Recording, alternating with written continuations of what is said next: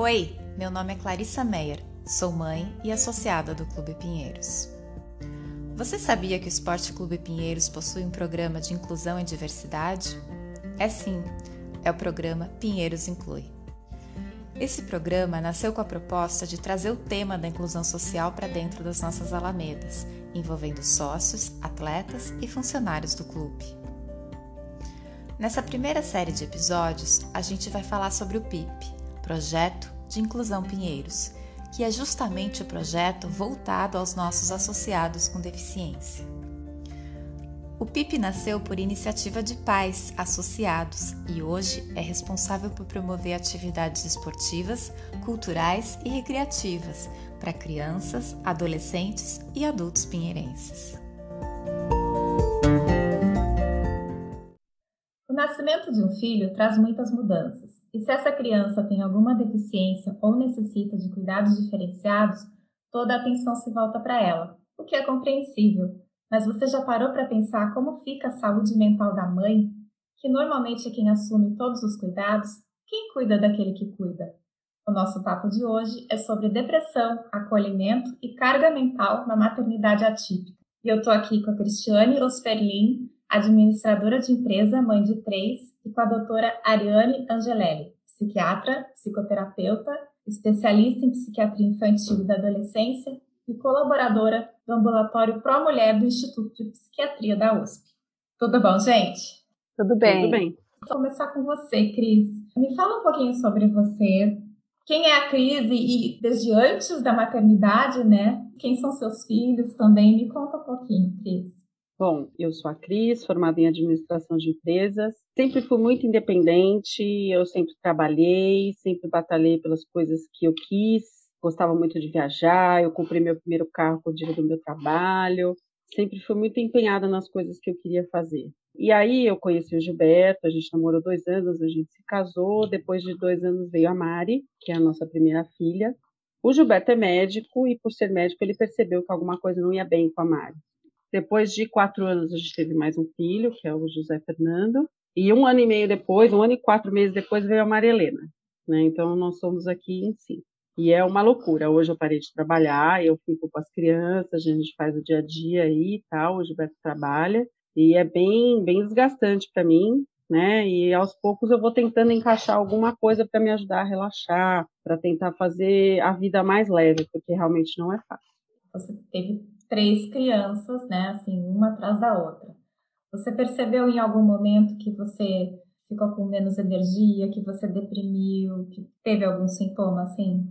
Sim, quando veio a Mari, para mim foi muito desgastante, porque veio essa questão de sono, ela demorava demais para mamar, né? Eu amamentei ela no peito cinco meses, mas assim, ela ficava 40 minutos no peito, depois ela tinha que ficar 20 minutos para rotar, porque ela tinha refluxo. E assim, tudo isso foi muito desgastante para mim, né? Todo o tempo que eu tinha livre, antes que eu fazia as coisas que eu gostava, eu sempre fiz esporte, tudo, trabalhava, fazia as coisas, eu não conseguia mais fazer nada, entendeu? É muito cansativo, não dormir à noite é extremamente cansativo. Eu acho que quando veio o José, a Mari tinha quatro, eu dei um, dei um up, assim, porque como ela não se desenvolvia como as outras crianças, e ele foi bem, então aquilo me ajudou a dar uma melhorada, entendeu? Mas como logo em seguida veio a Maria Helena, então, acho que dá um. Nossa, foi muita coisa para mim, entendeu? Porque eram dois bebês ao mesmo tempo, e a Mari com necessidades especiais, que ela precisa de assistência para comer, para tomar banho, para fazer milhões de coisas, né? Que uma criança na idade dela talvez já conseguisse fazer sozinha. Né? Então foi um peso muito grande em cima de mim, né? E o Gilberto trabalhando demais. Hoje ele tem dias que eles conseguem levar as crianças na escola, mas na época ele não conseguia. Então eu saía de casa com os três dentro do carro, bebê, para levar a Mari para a escola, não importa, ah, tá na hora de dormir, o que for, tem que se encaixar aí na rotina, entendeu? Então, é, e eu acho que isso tudo foi me consumindo e chegou um momento que o Gilberto percebeu que eu realmente precisava de ajuda. Foi quando a gente procurou uma psiquiatra uhum. e foi incrível, que ela é mãe de três também, ela me ajudou realmente a enxergar as coisas de outra forma, me ajudou a tirar aquela venda dos olhos, porque a gente não, não tem ânimo para fazer nada, né? As pessoas falam: o que, que você quer fazer? Não sei o que eu quero fazer. Você quer voltar a trabalhar? Não sei. Porque você fica perdido, né? Sei lá, você fica tão cansado que você não sabe nem o que você quer fazer. eu precisei tomar remédio, né? Tomava remédio antidepressivo, tomava remédio para dormir também, até o ponto que eu achei que eu estava melhor e aos poucos eu fui melhorando e faz um ano que eu parei de tomar remédio. E agora eu tô, me sinto bem melhor. Doutora, e no, no seu dia a dia clínico, eu imagino que, que você se depare com, com mães em situações muito semelhantes à da Cris, né? Como que é o seu trabalho e, e, como que as mães acabam chegando lá? Porque você é psiquiatra, acaba atendendo os filhos, né? Eu atendo filhos, eu atendo mães, eu atendo pais, eu atendo irmãos. Mas o que a gente vê é que em outros lugares, em outros países, você tem uma, uma estrutura melhor para quando você tem um filho com qualquer que seja necessidade especial, né? Aqui no Brasil, o que a gente vai encontrar é que os, cada família vai ter que fazer todo o trajeto meio que sozinha. Ela vai ter que ir de profissional em profissional, às vezes vai mais de um profissional atrás de um diagnóstico. E aí os pais, é, é, é, muito difícil encontrar, por exemplo, um lugar onde você encontre todos esses profissionais juntos. Então você leva em um, leva em outro. Isso tem um custo muito grande, tanto financeiro quanto de tempo. Às vezes o psiquiatra infantil o que ele faz ao lado de dar o diagnóstico, que é uma coisa importante, mas também não é a única coisa, porque cada criança é uma, sabe? O diagnóstico ele é uma coisa que ajuda a guiar a gente para entender, inclusive saber o que fazer em cada caso e tal. Mas cada criança é uma, cada criança tem uma necessidade, cada família vê uma dificuldade maior.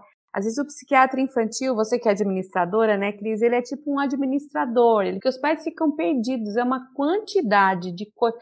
Não, então vai fazer ecoterapia, porque ecoterapia é ótimo, não sei o quê.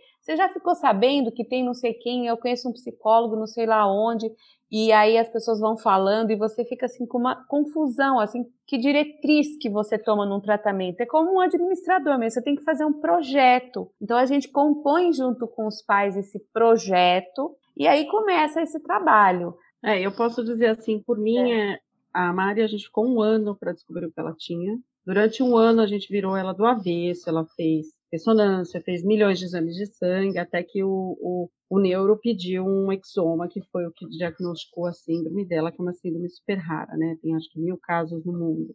Uhum. E aí, quando a gente sentou para receber o diagnóstico, caiu uma bomba na minha cabeça, eu isso. chorava sem parar, e aquele cara falando, ah, ela não vai andar, ela não vai falar, ela não vai isso, não vai aquilo, só não, não, não, não, sabe, foi horrível, horrível. E aí, assim, eu olhava as crianças no parquinho lá no clube, se desenvolvendo, brincando, escolhia um brinquedo que queria ir, a Mari não tinha nenhuma dessa ela não tinha essa vontade, entendeu? Ela simplesmente não fazia nada. Ela não mostrava o brinquedo que ela queria, a comida que ela queria, a gente tinha que adivinhar tudo por ela. Foi, nossa, foi muito frustrante aquilo, né? Muito triste você, como mãe, ver isso no seu filho. Dá vontade de arrancar aquilo do seu filho, para ele ser uma criança típica, né? E essa questão que você falou das milhões de terapias, nossa, ela começou com físio, aí falando que ela tinha que fazer TO, depois que ela tinha que fazer fono, aí ela tinha que fazer ecoterapia, eu levei ela na ecoterapia, ela fez três sessões que ela chorava um horror, falei pro Gilberto, não vou levar essa menina mais. Uhum. E aí, quando veio o Zé, eu sempre levando ela nas terapias, tudo, encaixando, aí veio o Zé, eu falei, gente, eu levava ele comigo, aí quando ele começou a andar, não podia ficar na terapia, aí eu tinha que inventar o que fazer enquanto ela estava na terapia, e chegou um momento que eu falei para o Gilberto, não dá mais para eu levar a Mari nas terapias, porque eu tenho mais duas crianças que também têm que ter uma vida que tem que ser deles. E eles não podem ficar presos em casa ou dentro do carro esperando porque a irmã tem que fazer uma terapia. Né? A Mari uhum. ela faz terapia praticamente todos os dias. Todo dia ela tem alguma coisa, quando ela não tem duas coisas no mesmo dia. Né? E a gente conciliou a pessoa que me ajudava em casa, ela vai de Uber com a Mari, hoje ela, a gente uhum. já faz esse uhum. esquema, ela vai de Uber e volta de Uber, ou eu levo e ela vai de Uber aonde eu estiver, às vezes no clube e tal porque eu não consigo me virar em duas para levar e buscar e ainda conciliar as atividades dos outros dois. Como mãe, isso me sufoca às vezes, porque eles também querem atenção e tenho, tenho que ficar uhum. equilibrando isso para eles não acharem que só ela tem atenção porque realmente ela precisa, mas que ele, eles também têm o lugar deles. Então é, é bem difícil, é uma coisa que ninguém vê, que a gente sente, né? Ô Cris, e onde fica você nessa história toda, assim?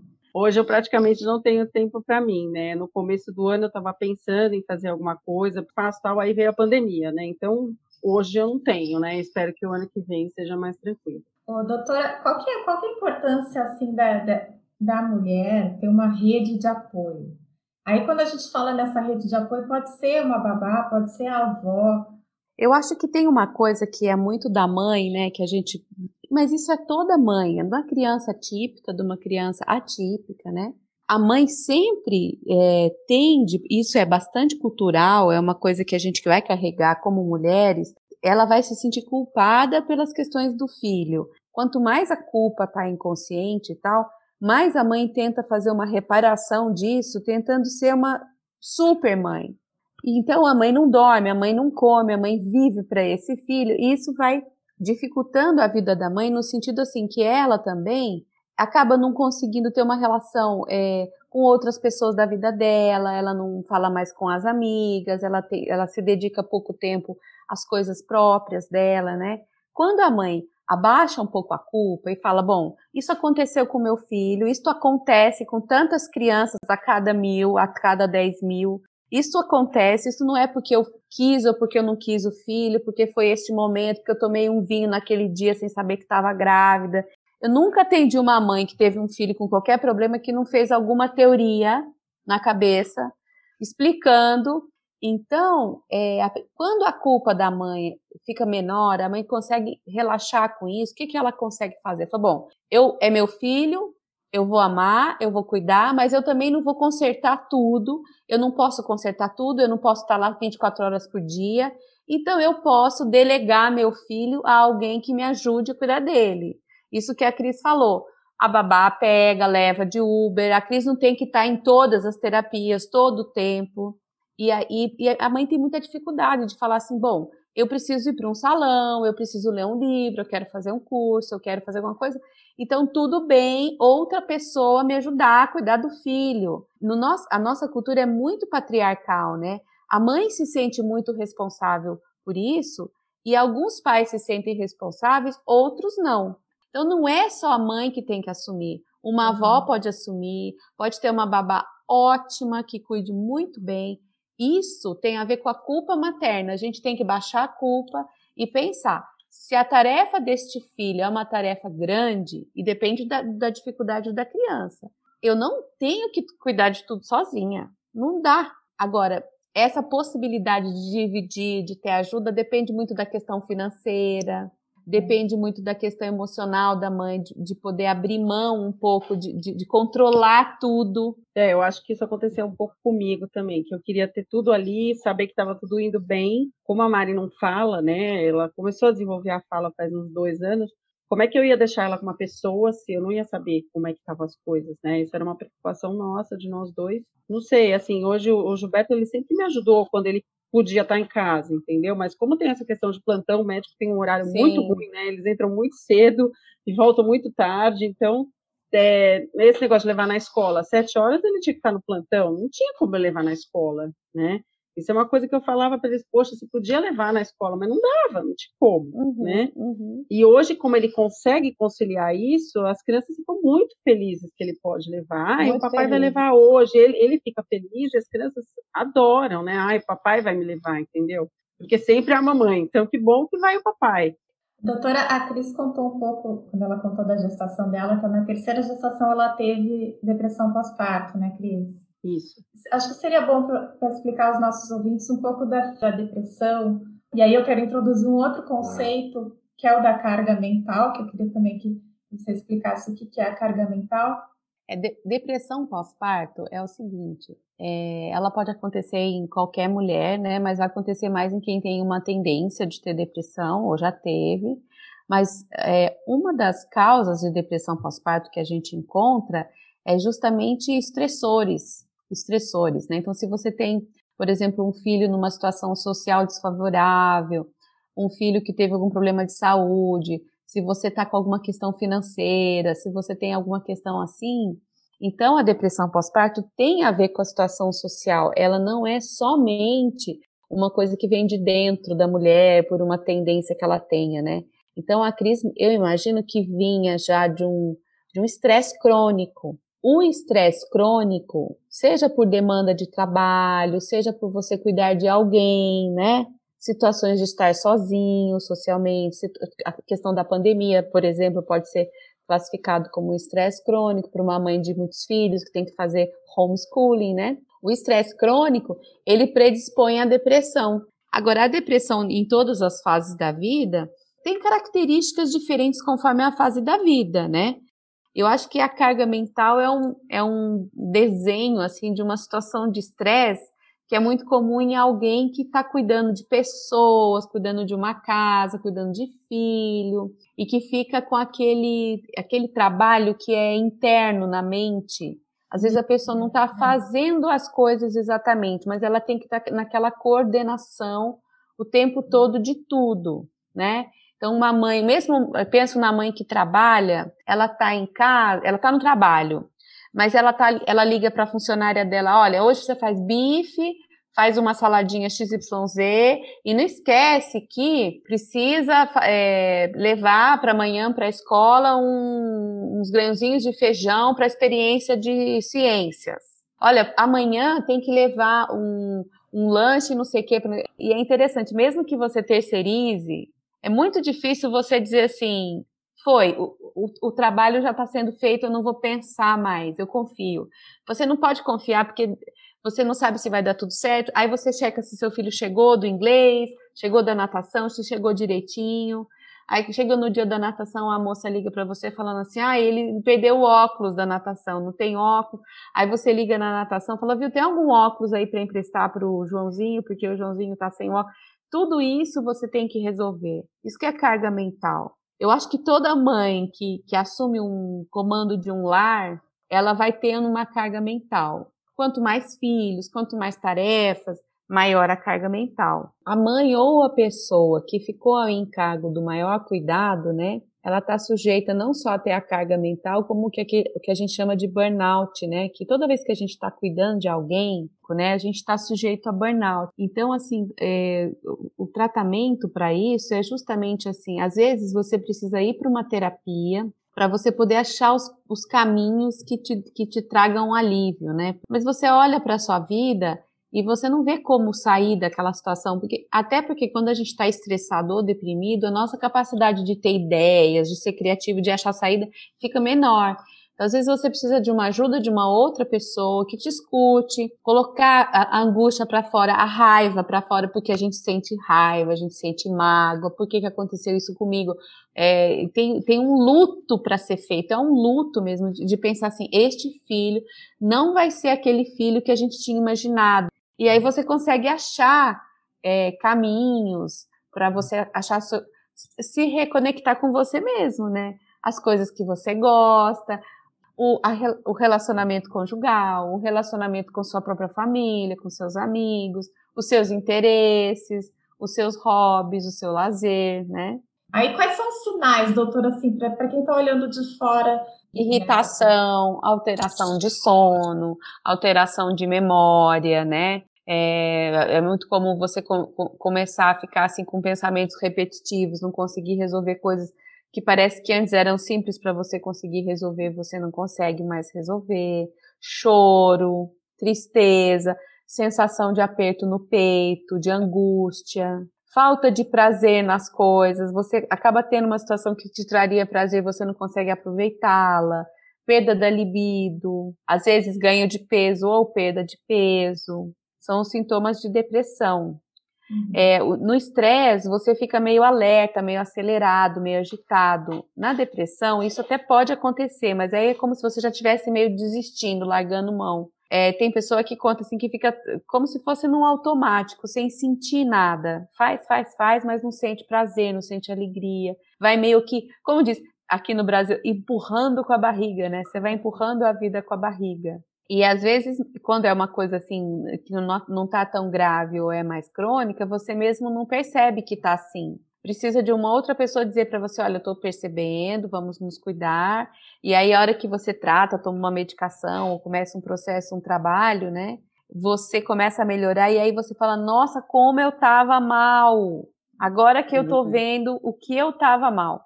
Porque quando você está mal, você não percebe. Essa iniciativa de vocês de montarem grupos, né? É uma uhum. iniciativa muito boa, porque as pessoas, quando se juntam, são mais fortes um dá apoio para o outro. compartilha dicas, compartilha experiência.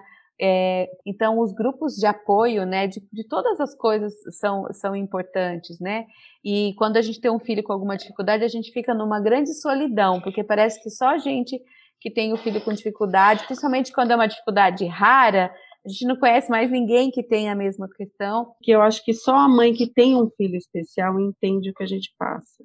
É. Porque não é a mesma coisa de uma mãe de um filho típico, né? É muito diferente, porque a gente tem, sei lá, tem muitas frustrações, milhões de sonhos que a gente tinha que não vai ser, e a gente aprendeu, por exemplo, em casa, eu e o Gilberto, a gente aprendeu a viver um dia de cada vez, né? Porque a gente não sabe até onde a Mari vai, então, a gente não pode fazer um planejamento, ah, ela vai fazer uma faculdade, ela não vai, ela vai fazer isso, aquilo, não dá, né? A gente vive o hoje, a gente teve que aprender a viver o hoje. Essa foi uma mudança grande para a gente. É. Né? Quero agradecer a presença de vocês, muito obrigada, foi ótimo. Doutora Ariane, muito obrigada. Cris, muito obrigada. Eu que agradeço, Clara. Queria dar parabéns pela iniciativa de vocês, acho que é muito legal, é isso mesmo. Eu agradeço muito a oportunidade de ter falado com vocês, tá bom?